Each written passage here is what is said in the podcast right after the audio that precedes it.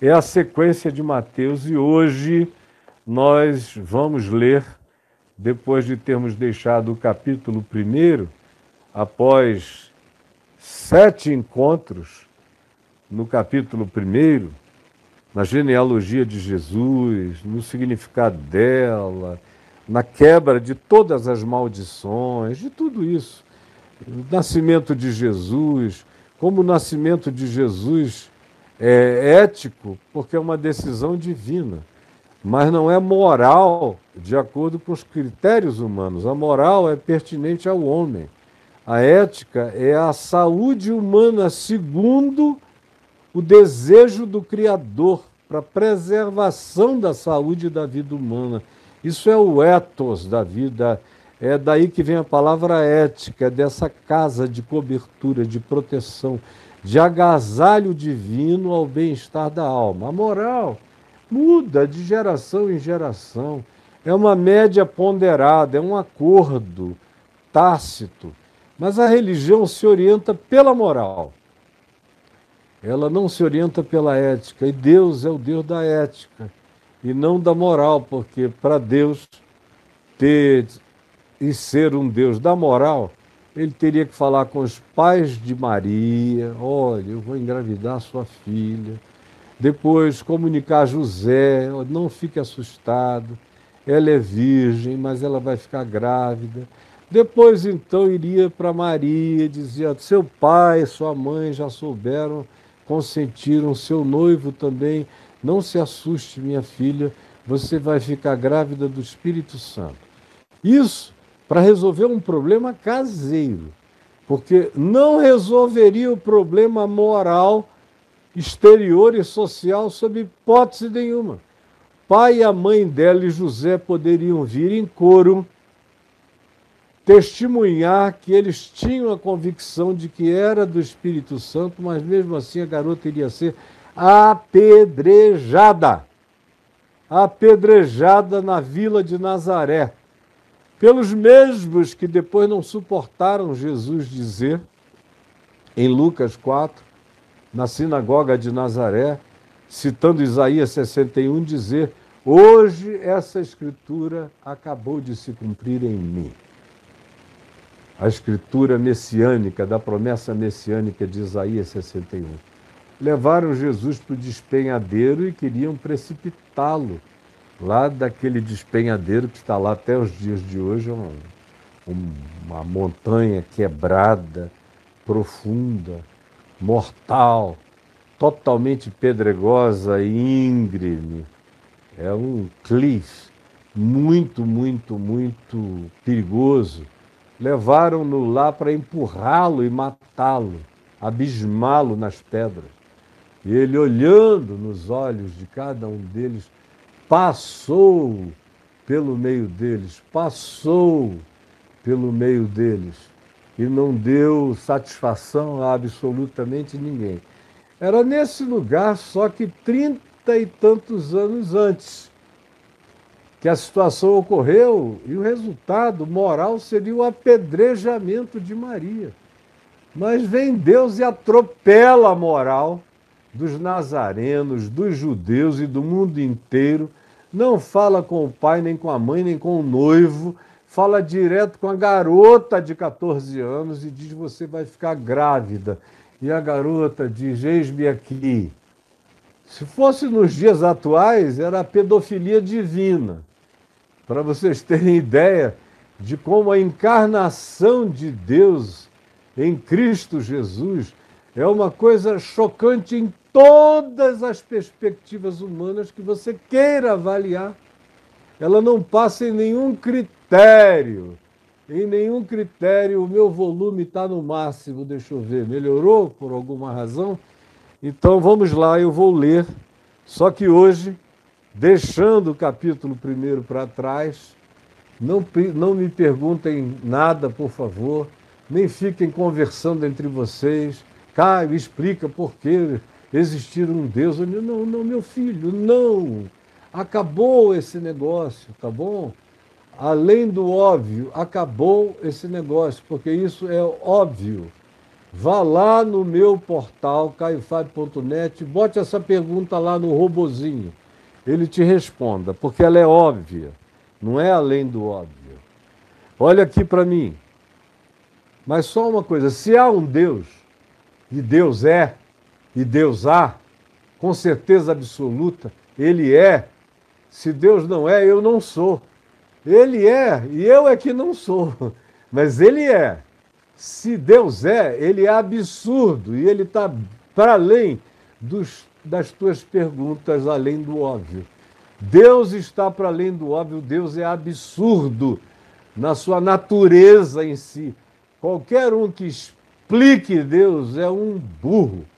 Deus está para além de toda explicação, de toda teologia, de toda compreensão. Um Deus compreensível é patético.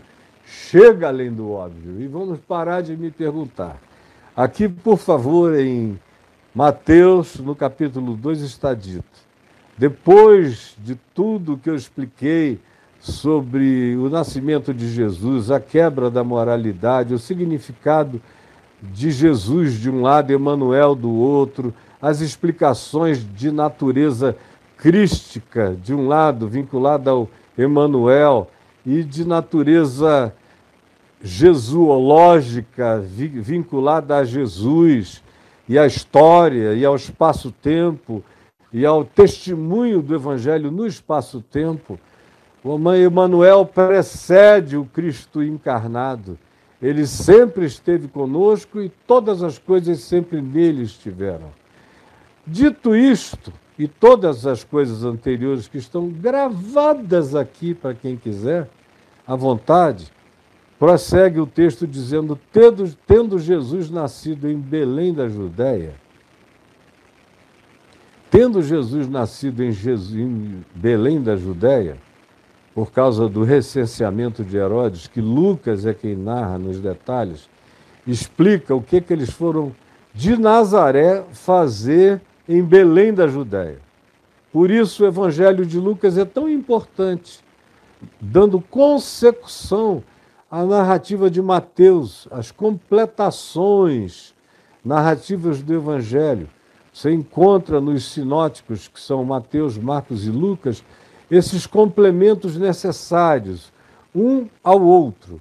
E aqui diz: tendo Jesus nascido em Belém da Judéia, por causa do recenseamento do imperador César Augusto, e isso aconteceu nos dias de Herodes o Grande, que tinha começado a reinar 46 anos em Israel, como uma mão estendida do Império Romano fazendo a vontade do invasor e do dominador tirânico da terra, que eram os romanos, eis que naquele tempo de Herodes, perverso, que matou filhos, matou a mulher que amava com ciúme de que da genealogia dela suscitasse-se um descendente de Herodes que não fosse a continuidade dele mesmo ou de algum filho só na véspera da morte dele ele indicasse, e como ela, a Miriam,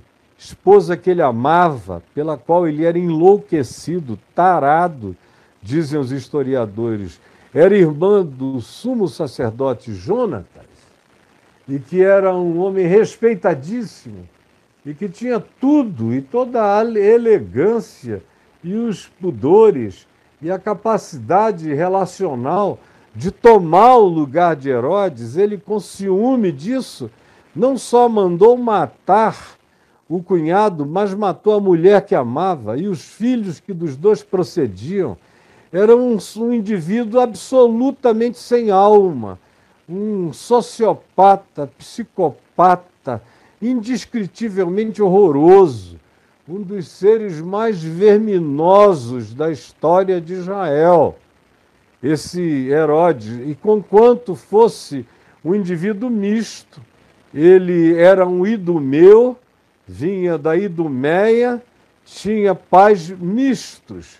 E por causa dessa mistura pagã, judaica, ele conseguiu ludibriar os sacerdotes e enganar os romanos e fazer-se confiável e cumprir todos os desejos que a religião tinha e se tornou um imperador que facilitava todas as coisas vinculadas ao templo, aos sacerdotes, aos hiperreligiosos que lhe garantiam um status de governança entre ele e os romanos e tinham dele tudo o que queriam, porque ele existia também para favorecer a religião e os religiosos uma história que o cristianismo conhece muito bem, recorreu a ela o tempo todo, se corrompeu por causa dela mais do que tudo nos últimos 1.700 anos e continua corrupto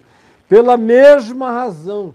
Não pode aparecer alguma autoridade prometendo coisas à religião que eles ficam de quatro para o inferno, para o diabo, para quem quer que seja e entregam tudo.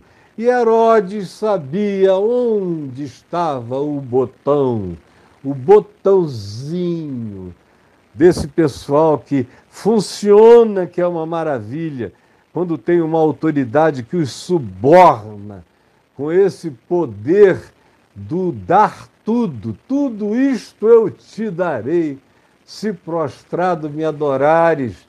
Não é só Satanás que disse a Jesus, são todos os satanases, todos os anticristos, todas as autoridades manipuladoras, dominadoras, controladoras, que querem a bênção dos falsos profetas, das bestas falsos profetas, de acordo com Apocalipse 12, 13, que são a religião abençoando o poder político. Todos os que querem isso apenas usam desse expediente e recebem tudo o que querem. E Herodes está aqui cumprindo este papel. Então vejam, então nos dias do grande rei Herodes, vieram alguns magos do Oriente, não se diz de que lugar no Oriente, mas eles vieram do Oriente a Jerusalém. Uma viagem longa, no mínimo eles estavam vindo da Pérsia, ou onde hoje é o Iêmen, aquela região do Golfo Pérsico, ou de regiões como o Iraque, e provavelmente não tenham vindo de um único lugar. Pode ter sido gente que viu a mesma coisa e se encontrou na saída do caminho andando, olhando para o mesmo sinal celestial, eventualmente eles se encontraram, fizeram a sua convergência de caminhos lá na origem, no chamado Oriente, portanto, para além do Oriente Médio, para além de Israel, para além do Líbano, para além da Síria. E eram pessoas que estavam vindo de regiões distantes como a Pérsia Antiga, essa região do Golfo Pérsico e as beiradas do Iraque, da antiga Mesopotâmia, dessas regiões cultas em astronomia astrológica. Porque no passado, naqueles dias, astronomia e astrologia eram a mesma coisa e eram consideradas ciências, a mesma e única ciência. Os mesmos que estudavam os astros para ver quando passavam, os posicionamentos, as marcações, ah, os monumentos que construíam em alinhamento perfeito até os nossos dias, com solstício de inverno, de verão, solstícios que anunciavam todas as estações, as chuvas, as monções, as primaveras, os verões, tudo nos alinhamentos, que hoje em dia a gente sabe, inclusive a Terra inteira obedece todos os alinhamentos que você encontra na região do Oriente, do Oriente Médio. Você encontra no mesmo alinhamento exato aqui na América do Sul, entre os povos da antiguidade da América do Sul, da antiguidade pré-indígena da América do Norte da Europa pré-europeia e de todos os outros lugares do mundo. Eles estão encontrando esses alinhamentos até nas cidades que foram alagadas pelo dilúvio, que estão sendo achadas debaixo dos mares planetários, todas obedecendo o mesmo alinhamento que decorria do estudo dos astros e da eleição dos principais astros de cada povo e de cada lugar. E havia quatro ou cinco constelações que eram as prediletas. Embora já houvesse a divisão dos doze representantes dos signos, signos do zodíaco conforme os meses do ano, que tiveram mudança de calendários lunares para calendários solares, de acordo com a cultura, com o tempo, com a geração, com tudo isso, mas marcando todos entre a mesma coisa, entre 28 dias e 30 dias de duração, com as variações que eles sempre conheceram e que nós conhecemos também. Então, feito esse introito para falar desses homens especialistas em astronomia astrológica, que vieram desse Oriente não designado, mas cuja cobertura geográfica a gente consegue identificar hoje, nos nossos dias, com muita possibilidade de serem os lugares que eu já mencionei, e eles chegaram a Jerusalém. E chegando em Jerusalém, perguntavam, foram entrando na cidade, devem ter entrado pela porta principal, pela porta dourada, vieram pelo Monte das Oliveiras, subiram as escadarias e entraram na esplanada do templo, aonde o povo se reunia aos borbotões e começaram a perguntar: escuta, aonde é que vai nascer? Ou aonde está, onde será? Onde está o recém-nascido rei dos judeus? Porque eles tinham já certeza de que o tempo tinha se cumprido.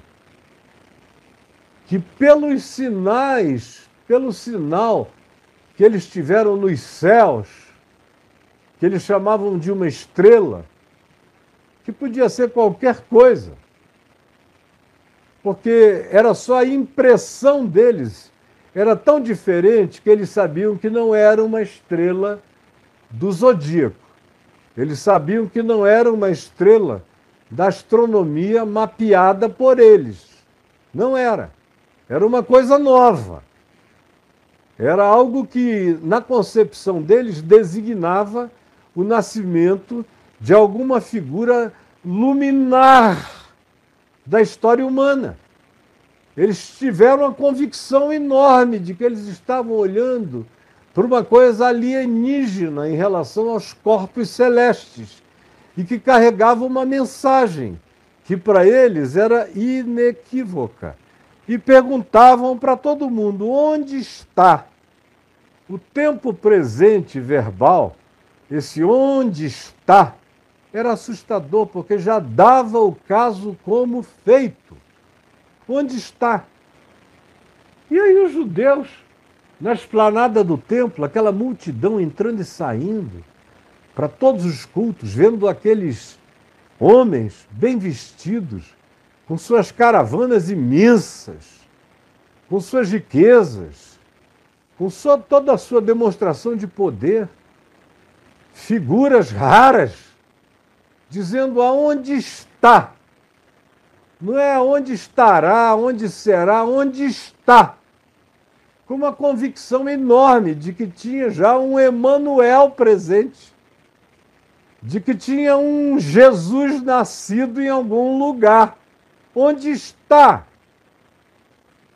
E esses que vêm de onde não tem nenhuma informação, não tem nenhuma Bíblia, onde não há nenhum profeta, onde não existia nenhum João Batista, nenhum evangelista, ninguém prenunciando e sabendo que da geração e da genealogia de Abraão, de Davi, nasceria aquele que seria o Messias, o ungido de Deus no mundo. Não, era um lugar onde não havia essa história nem essa informação. eram pessoas que conheciam muita astronomia para os dias deles e imaginavam que os céus designavam sinais, como os astrólogos sérios da antiguidade imaginavam. Hoje em dia o cara pega isso tudo aí nos mapas astrais que o Google traz, vai aplicando cada um para si ou para o outro e fica todo mundo andando para lá e para cá. Eu sou isso, eu sou aquilo. Agora está tendo um reavivamento astrológico na nossa sociedade. A todo mundo que vem conversar com você, depois de um papinho, vocês já notaram, é óbvio. Tá? Se eu, que sou um velho, sei disso, imagina vocês que estão aí na rua com a garotada. Toda hora tem alguém que me ouve assim, sem saber maiores informações sobre o meu nascimento, fica supondo algumas coisas. O senhor deve ser do signo tal. E ninguém acerta. Aí eu digo, olha, eu sou por acaso de peixes. Mas ah, de acordo com as designações astrológicas de vocês, eu tenho um pedaço de cada coisa. E a minha vida e a minha personalidade é uma confusão total para quem se aferra a, essa, a esses perfizinhos psicológicos tão básicos, tão bobos e tão lotericamente capazes de serem afináveis com as tendências da maioria das pessoas e cada um enxerga o que procura. Em qualquer coisa, todo mundo acha o que quer. Acha o que quer. Seja nos astros, seja na leitura da Bíblia, se abrindo e botando um dedo em cima. Cada um acha o que quer. E não acha nada quando acha só o que quer, não acha coisa nenhuma. Então eles perguntaram: onde está foi por isso que essa pergunta, onde está o recém-nascido rei dos judeus? Porque vimos a sua estrela no Oriente e viemos para adorá-lo, onde está? Deixou todo mundo alarmado. O verso 3 diz: alarmou-se, alarmou-se, alarmou-se, tendo ouvido isso alarmou-se o rei Herodes e com ele toda a população de Jerusalém, que naqueles dias tinha cerca de 30 mil pessoas morando fixamente dentro da cidade amuralhada, como a gente chama até o dia de hoje. Aquela confusão, aquela balbúrdia, o que, o que, o que. Fora os que vinham de longe para adorar no templo, em outras aldeias e cidades de Dan Berseba em Israel, aquilo correu o quê? Chegou logo no palácio de Herodes, ali dentro, na cidade. Ele devia estar em Jerusalém, ou no máximo ali do lado, em algum dos seus palácios, como era o caso do Heródium, que estava a quatro quilômetros de Jerusalém, um palácio de para se ficar na, em algumas estações do ano porque era mais confortável estar no Heródio ou em Massada, no meio do deserto, dependendo da estação do ano, do que na friaca de Jerusalém, que no inverno era gelada e nevava e neva muito, até o dia de hoje.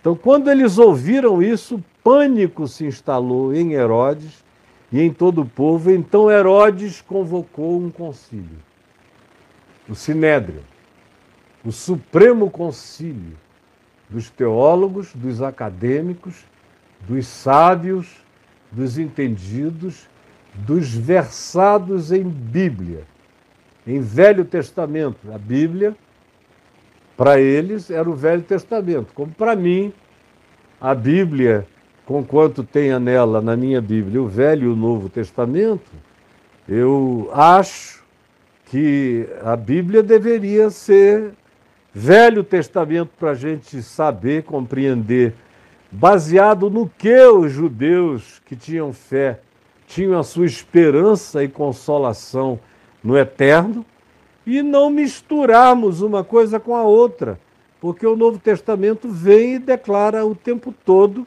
que muitas coisas do Velho Testamento caíram em estado de obsolescência por causa de Jesus, porque a chegada dele, como Moisés prometera a Israel, vocês já devem ter lido isso, e se não leram, é uma pena. Porque Moisés disse: Olha, eu estou falando tudo que eu estou falando. Mas depois que eu for, depois que eu for, vai aparecer um muito maior do que eu. Ele quase que disse a mesma coisa que João Batista disse. João Batista disse: De quem eu não sou digno de desatar as correias das sandálias dos seus pés. Moisés disse: Virá um muito maior do que eu. Ele vos dirá todas as coisas que deveis fazer e saber. Mas essa profecia de Moisés sobre Jesus, nem os judeus quiseram levar a sério, porque era para, diante de Jesus, terem ficado chocados, porque Jesus tornou Moisés um garoto primitivo, antiquado, da creche da revelação. Diante de Jesus, Moisés estava tateando. Ele sabia que vinha, sabia e tinha certeza que quando ele viesse, aqueles sacrifícios todos, imolados no tabernáculo e nos altares, tudo isso iria cessar, porque ele seria o cumprimento de todas as coisas. Não haveria mais necessidade nem de templo, nem de tabernáculo, nem de arca da aliança nem das tábuas da lei, nem das porções do maná, nem da vara de Arão dentro da arca, porque o sacerdócio não seria mais o de Arão. Ah, as tábuas da lei ficariam em obsolescência que Moisés não conseguia nem explicar qual seria a categoria maior que haveria de ser instilada como mandamento, não em pedras, mas nos corações dos homens, Estava para além da compreensão deles todos. Alguns tiveram uma melhor compreensão. Como Jesus diz de Abraão: Vosso pai Abraão viu os meus dias e se regozijou. Teve uma miragem. Davi, quando Jesus diz a quem Davi se referia, quando diz nos Salmos: Disse o Senhor, Deus, Javé, Yahvé, disse o Senhor, ao meu Senhor, quem é aquele que é meu Senhor, é Senhor do Davi, e Davi não deixa de estar sob o senhorio de alguém que ele chama de Senhor.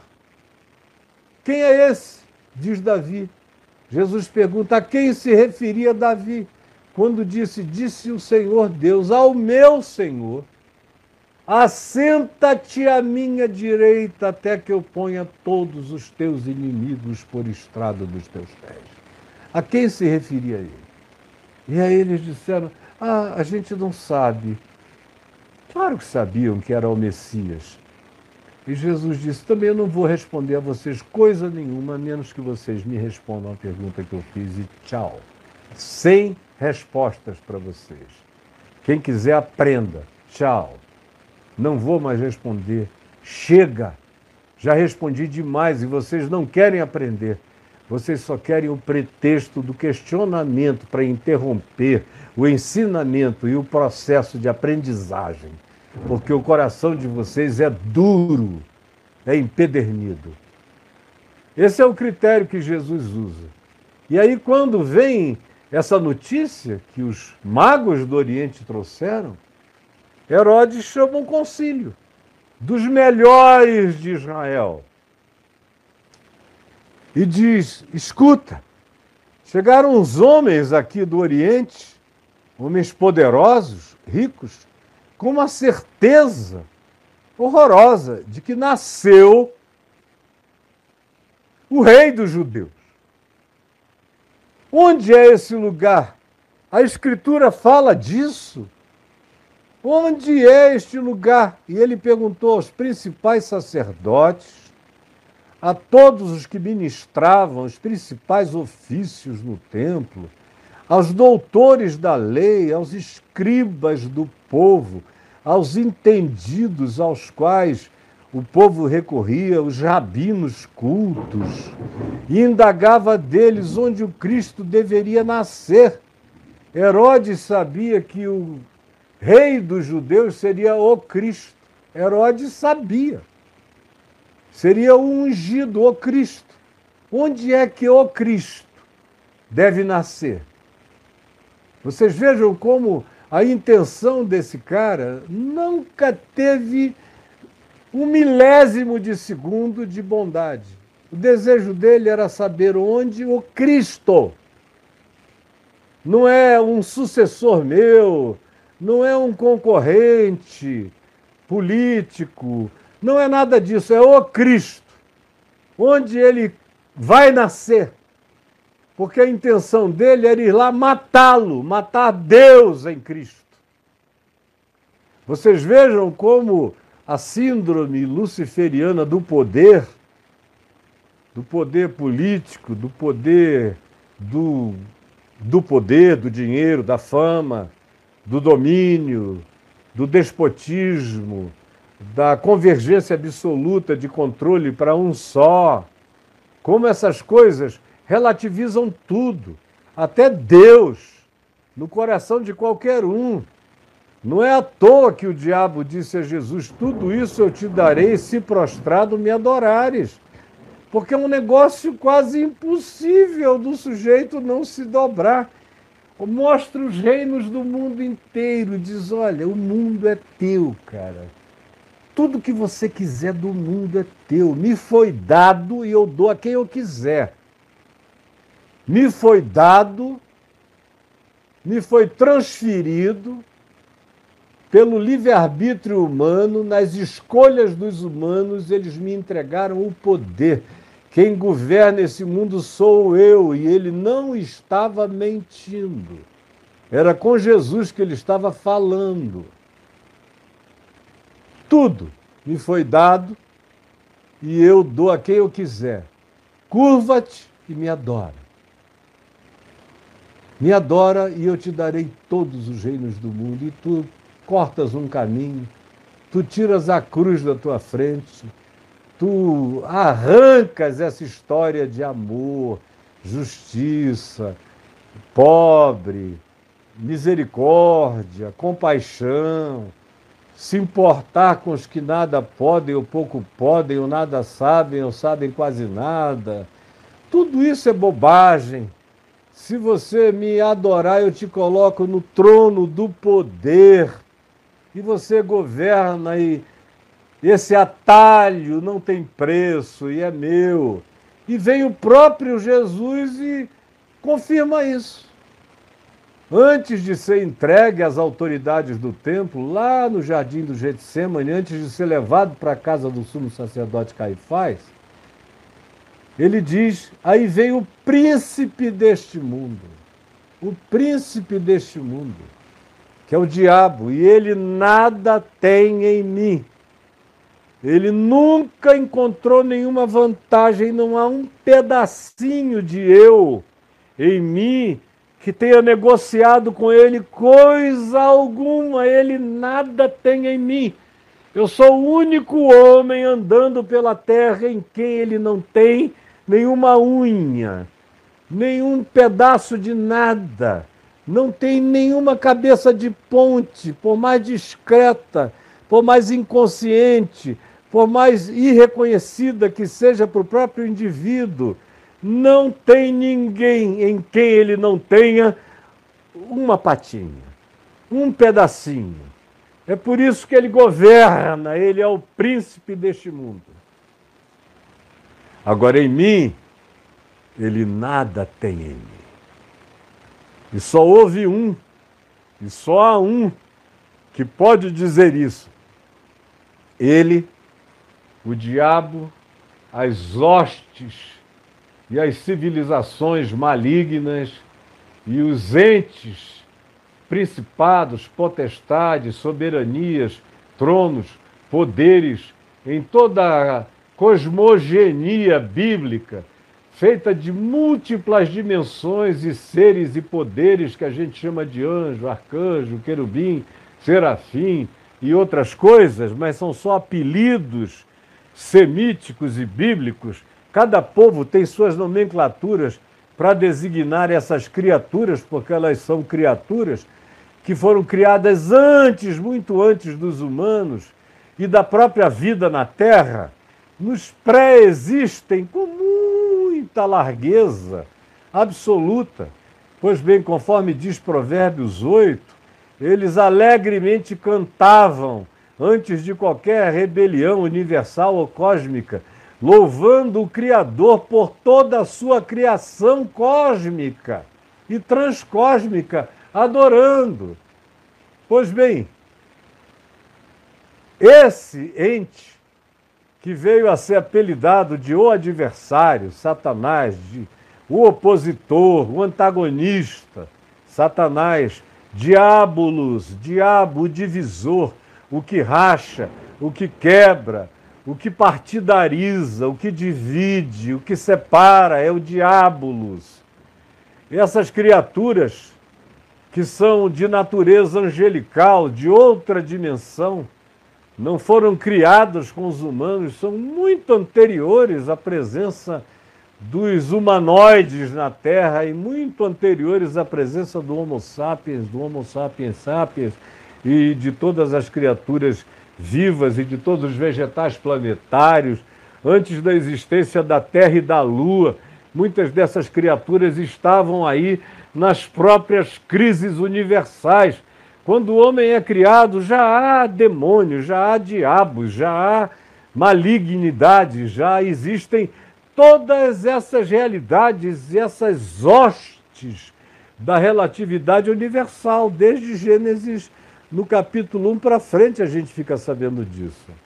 Então, Jesus o designa como príncipe deste mundo e não, não nega que os poderes deste mundo estão subservientemente colocados à disposição dele. Todos eles. O Evangelho é assim e o Novo Testamento é assim. Paulo, mais do que ninguém, sabia disso e o apóstolo João diz: esse mundo está cheio de anticristos, dentro da igreja e fora da igreja cheio. Um dia haverá um super anticristo. Mas enquanto isso está lotado. Nos dias de João estava lotado. Nunca não houve anticristos na terra. Caim era um anticristo, Nironde era um anticristo, os poderosos da antiguidade eram anticristos, os anjos que possuíram as filhas dos anjos eram anticristos, que geraram com elas seres bárbaros que ensinaram tanto ciências avançadíssimas como as piores pervenções humanas, como canibalismo, como hibridizações, fizeram engenharia genética, diz o livro de Gênesis, no capítulo 6, que eles corromperam a natureza de todas as criaturas que habitavam o planeta. Então, sempre houve. Aí você vai para as grandes figuras imperiais, ou as realezas dominadoras do planeta, todos esses que tinham na sua conta milhões de pessoas mortas, anticristos, anticristos entre os bárbaros, entre os chineses antigos, entre os japoneses, entre todas as culturas que foram afogadas no mundo antigo. Culturas anteriores, hiper, super mais desenvolvidas, que foram criadas pelos Benai Elohim e pelos seus filhos chamados de Nefilim, e com culturas angelicais e desenvolvimentos celestiais chamados por nós, que foram afogados no dilúvio que hoje ninguém nega, porque as evidências dele estão espalhadas em volta do planeta. Quanto mais você estuda arqueologia e paleontologia, mais você passa por ele, é inegável. Pois bem, o mundo nunca não teve anticristos. Herodes é um anticristo. E os que vieram na sucessão deles eram anticristos. Os primeiros dez Césares foram considerados pelo apóstolo João, que nasceu nos dias de César Augusto ou Tibérios, ele era mais jovem é, do que Jesus, então pode ter nascido nos dias de Tibérios. Mas viveu muitos anos, viveu até os anos de Domiciano. E ele viu o Coliseu ser construído, ele soube a, da morte de Paulo decapitado em Roma, de Pedro crucificado em Roma. Ele teve discípulos que entraram num surto, no surto dos mártires, que queriam se entregar voluntariamente para serem mortos nos coliseus, serem comidos pelas feras, para glorificarem a Deus nessa entrega fanática. E João dizia: não, assim não. Eles terão que nos pegar para nos matar. Nós não vamos nos oferecer, porque nós somos gente da vida, nós somos discípulos de Jesus, que só se entregou na hora que ele quis. E enquanto isso, ele ia para onde queria, saía do perigo. E um discípulo de João, chamado Policarpo, foi um indivíduo de uma importância fundamental no que diz respeito a acabar com esse fanatismo da entrega deliberada ao martírio. Então eu estava dizendo isso para falar de João, que diz na primeira epístola dele dos muito anticristos que saíram do nosso meio, que estão dentro da igreja, que vivem na igreja, que saem da igreja e os que estão fora da igreja. O mundo está cheio dentro e fora, não reconhece a igreja como divisão para nada.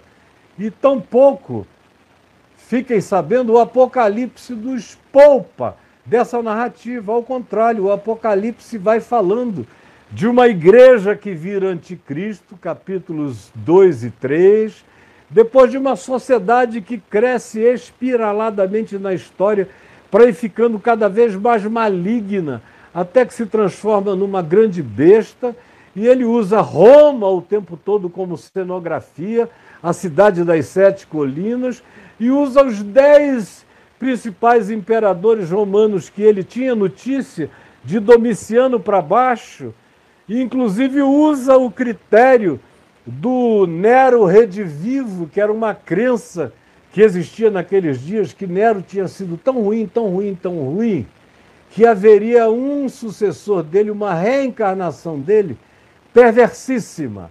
Aí, quando veio o imperador e Domiciano, que era um dos piores homens, um dos que mais males fez aos cristãos, Daí ter surgido essa onda de vamos nos entregar ao martírio para honrar a Deus.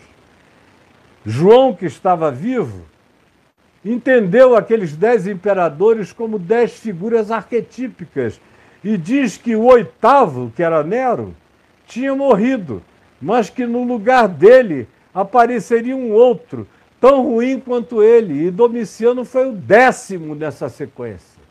Os dez imperadores. E o Apocalipse usa essa arquetipia, que obviamente não teve a sua consumação absoluta nos dias de João, nem do Império Romano, mas o Império Romano foi um arquétipo perfeito para explicar essa espiral linear crescente que se desenvolve na história humana e que vai atingir o seu ápice. Cada geração isso fica mais parecido com a descrição de João Batista, a tal ponto que eu tenho dito há anos que eu já não preciso de muitas pesquisas hermenêuticas, ou quase nenhuma, para entender o Apocalipse. Porque o Apocalipse é contemporâneo da gente. O Apocalipse é, geopoliticamente falando, parecidíssimo com o planeta, como o planeta é hoje é, ecologicamente falando, parecidíssimo de como o planeta está hoje. Do ponto de vista das suas narrativas futuras, ele é extremamente coerente com o que a astronomia nos diz sobre o que pode vir dos céus, de fora da nossa atmosfera para o planeta, os envenenamentos gerais, as calamidades, o clima, como Jesus disse, os mares, o terror, como os homens desmaiarão de terror pela angústia dos tempos, pelo ruído e o pavor e o crescimento e o engrossamento do mar, inundando, invadindo as cidades, comendo as terras, apagando e cobrindo as ilhas. Jesus disse: os homens vão cair em colapso, em pânico, diante dos sinais nos céus e dos céus, e sobre a terra angústia, angústia entre as nações, ameaça, medo, guerra, possibilidade de destruição, de equitombes de todos os tipos e natureza. Tudo ficou tão óbvio. E a cada geração que passa, mais óbvio ainda se torna.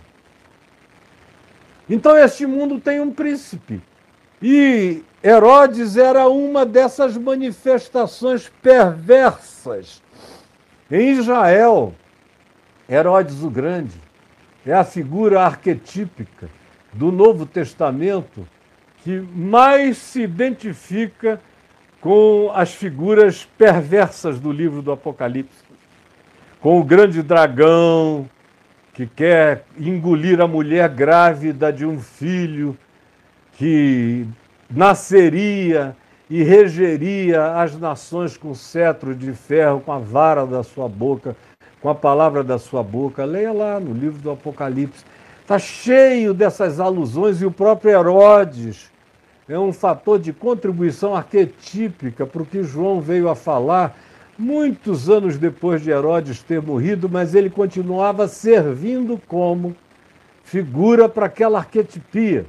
Assim como Antíoco Epifânio III servia como arquetipia para Jesus, falar dele, usando-o como referência para o abominável da desolação que se assentaria no lugar santo, ele diz quem lê entenda, fazendo uma alusão ao profeta Daniel e também historicamente aos que tinham vindo da dinastia de Antíoco Epifânio, dos, dos Seleucidas, que estavam na Síria, da divisão do exército de Alexandre o Grande, em quatro generais, e os dois mais importantes eram Ptolomeu no Egito, pai de Cleópatra, e os Seleucidas na Turquia, de onde veio a dinastia dos Antíocos.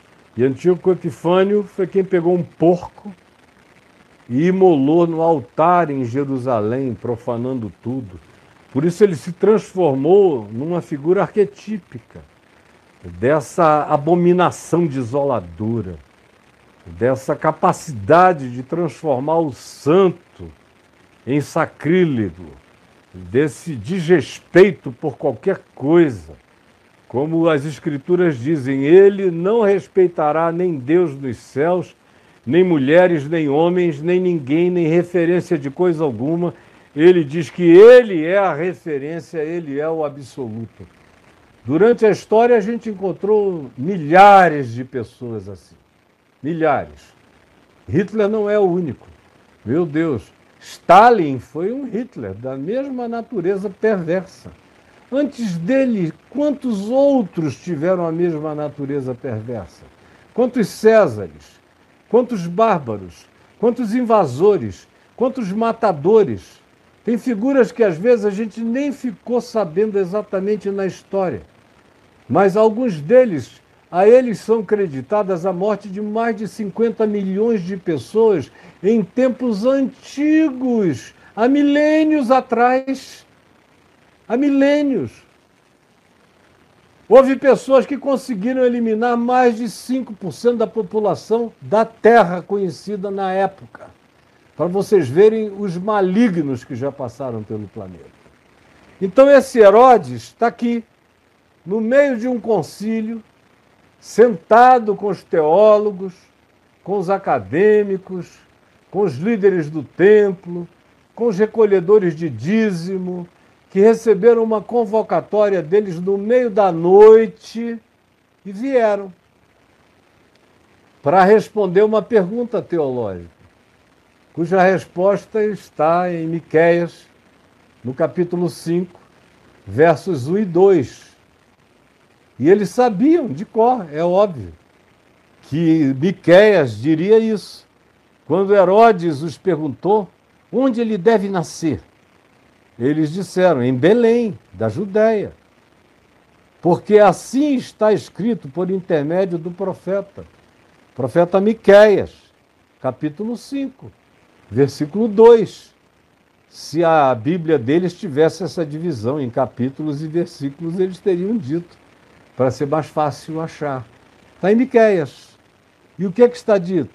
E tu, não literalmente assim como eu disse ontem, Mateus não, não cria no literalismo, ele cria no significado da mensagem.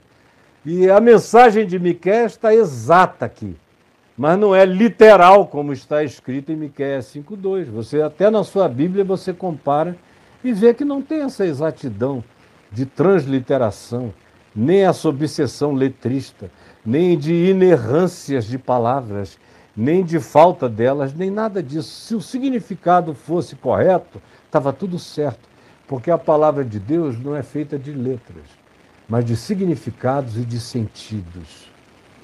Está escrito: E tu, Belém, terra de Judá, não és de modo algum a menor entre os principais de Judá, porque de ti sairá o guia, o Cristo, o guia, que há de apacentar o meu povo Israel, há de apacentar.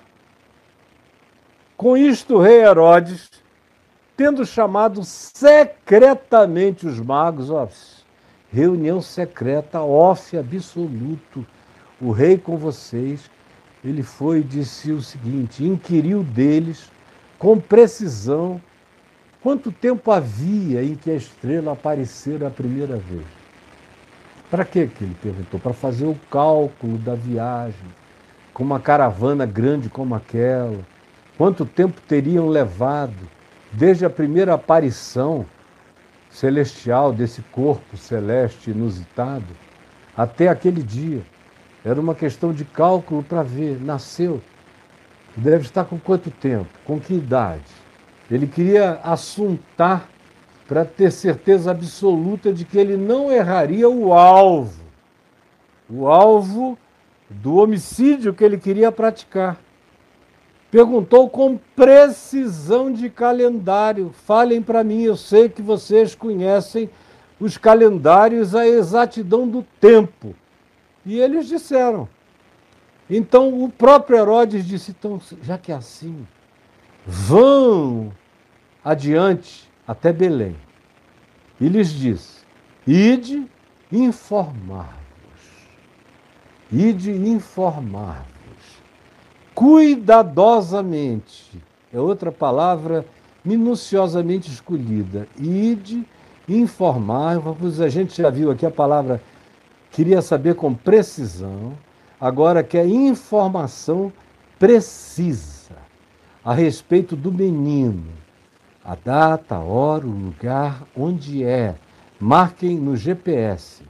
Então voltem aqui, me avisem, porque eu não quero confusão, não quero os romanos apavorados, não quero que isso seja reportado a César, não quero que a cidade saiba, não quero que esse assunto corra, quero silêncio, porque senão é o meu lugar que fica em perigo e eu preciso abafar essa informação, dizia ele para si próprio.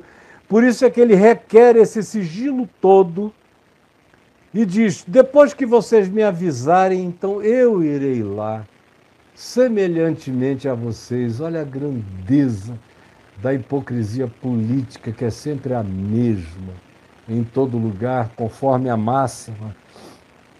Todo poder corrompe e todo poder absoluto, absolutamente corrompe de maneira absoluta e completa.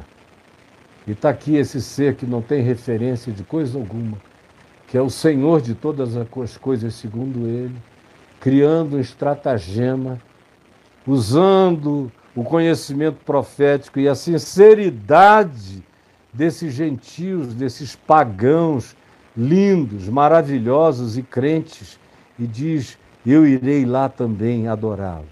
Depois de eles, os magos, ouvirem o rei Herodes, partiram.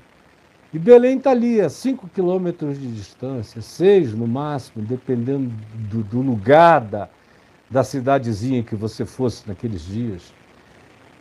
E eis que a estrela que eles tinham visto no Oriente, seguido todo o caminho, voltou a aparecer e os precedia, bem sobre a cabeça dele, até que, obviamente, não era uma estrela, estrela não anda assim, para e passo seguindo os camelos, andando devagar naquele lugar, a mesma estrela.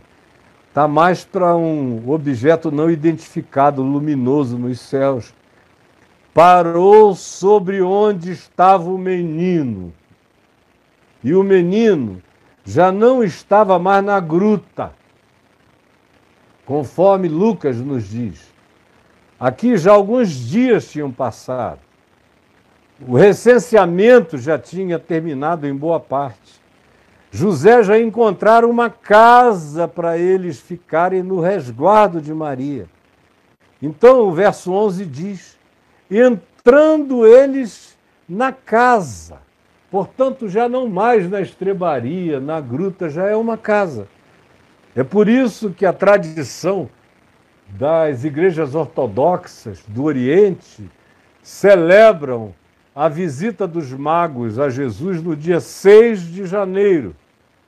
Porque, teoricamente, ninguém sabe quando Jesus nasceu, mas especula-se de alguma coisa entre os meses de outubro e de dezembro, e aí é por isso que eles especulam que no dia 6 de janeiro Jesus teria sido visitado pelos magos que vieram do Oriente, mas é só especulação, não tem nada de concreto em coisa alguma. Todavia já era numa casa.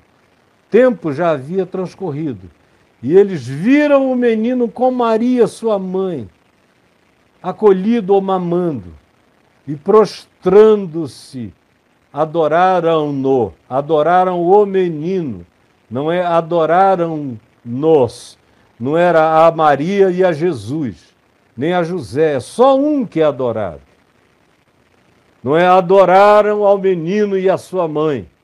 Se fosse hoje em dia, iriam dizer, e chegando, adoraram a Maria e ao menino Jesus. Isso tudo é heresia das nossas invenções dogmáticas, criadas pelos homens no curso da história da invenção do cristianismo, mas que não tem nada a ver com o evangelho nem com a história.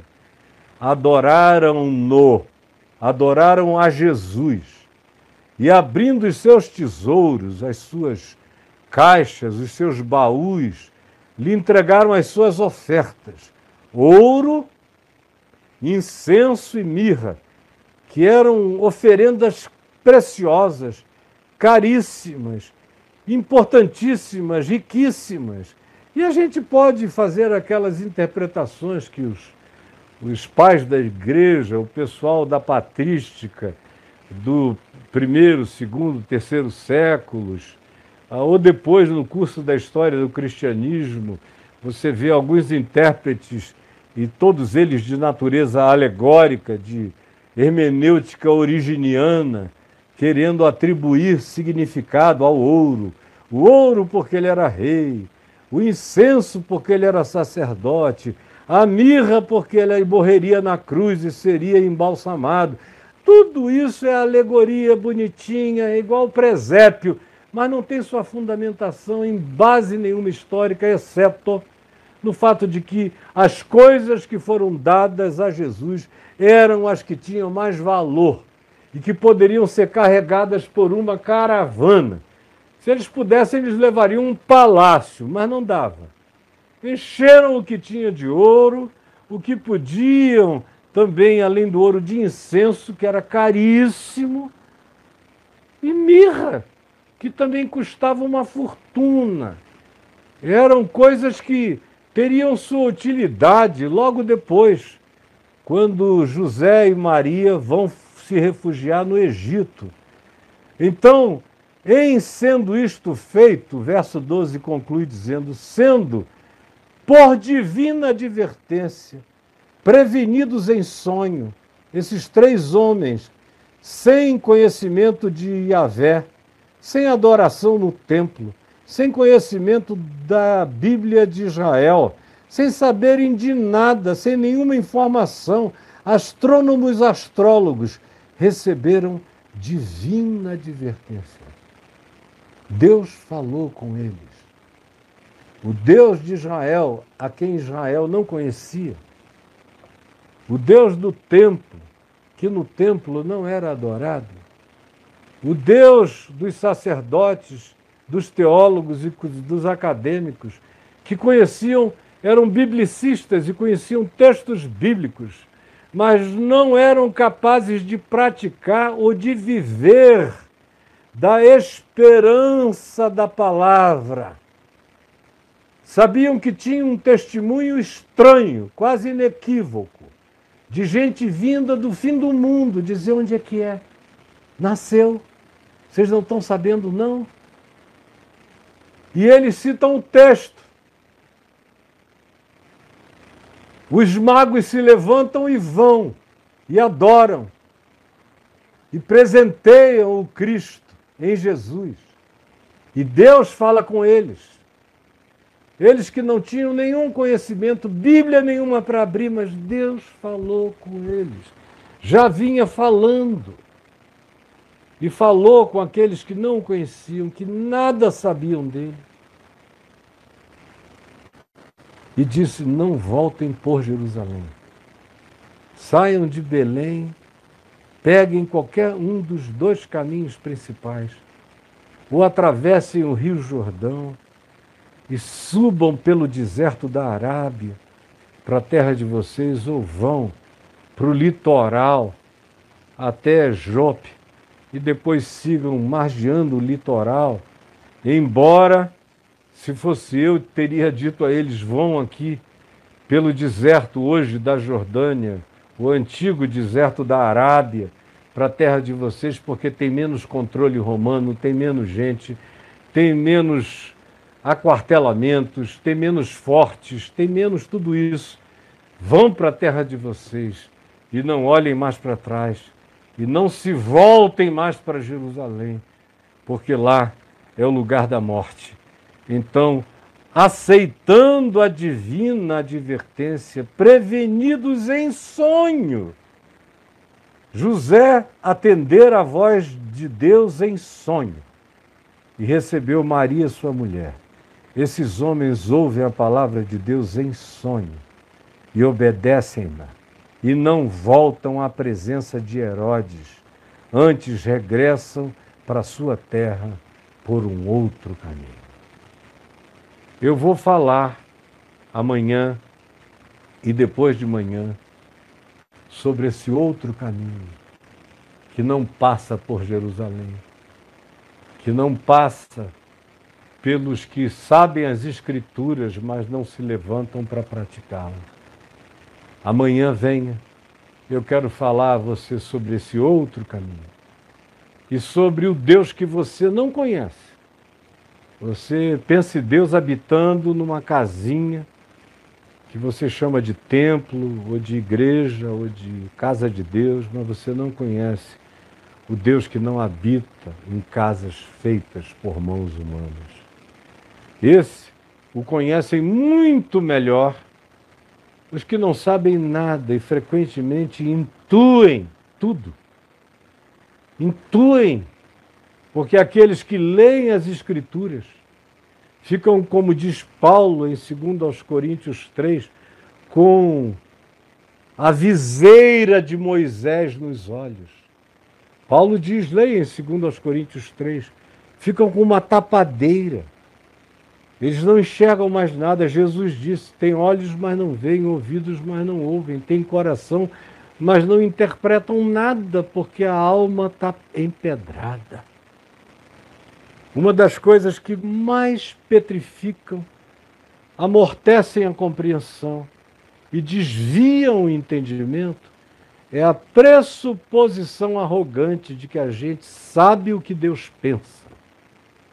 E porque em conhecendo alguma coisinha da Bíblia, a gente possa se jactar, achando que nós somos o povo que conhece as Escrituras. E daí? E daí?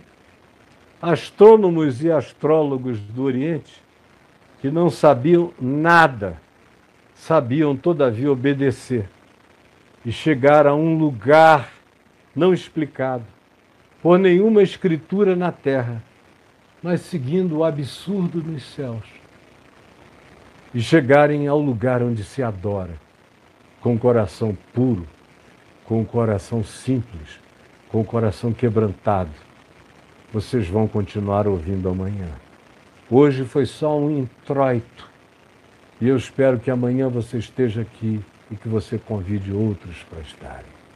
Senhor, eu te peço que essa hora que nós tivemos juntos aqui não tenha sido perdida, não tenha sido vã. Ao contrário, que a tua palavra, que o entendimento, que a lógica do Espírito Santo, que a inteligência espiritual que o Espírito Santo dá a quem tem fé, a quem quer obedecer, a quem quer viver com o coração quebrantado, que essa inteligência do Espírito, que essa sabedoria do Santo visite o coração daqueles que chegaram hoje aqui sabendo nada ou quase nada, ou de qualquer um que venha me ouvir com as crenças dos magos, com a crença dos magos, porém com o discernimento daqueles que, recebendo a revelação, a acolheram do jeito que ela chegou e andaram em obediência até encontrarem o que a tua palavra prenunciou. Por favor, realize esse milagre, esse milagre que só não alcança o coração de quem fica empedernido, endurecido pela pressuposição do orgulho religioso de pensar que são cidadãos de Jerusalém, enquanto vivem nas trevas e morrem na escuridão, na desobediência, na ignorância e na presunção enquanto teu espírito se revela a quem não sabe quase nada, mas quer tudo, a quem está disposto a tudo, a percorrer o caminho até o fim e a não ter vergonha de dizer o que procura. Por favor, que essa oração seja ouvida e que os teus ministradores, os espíritos ministradores, que nós chamamos de anjos do Senhor, Carreguem essa palavra e a espalhem e a gritem dos céus. E fale à mente, ao coração, ao sonho, ao inconsciente, aos segredos dos homens. É o que eu te imploro, em nome de Jesus. Amém, amém.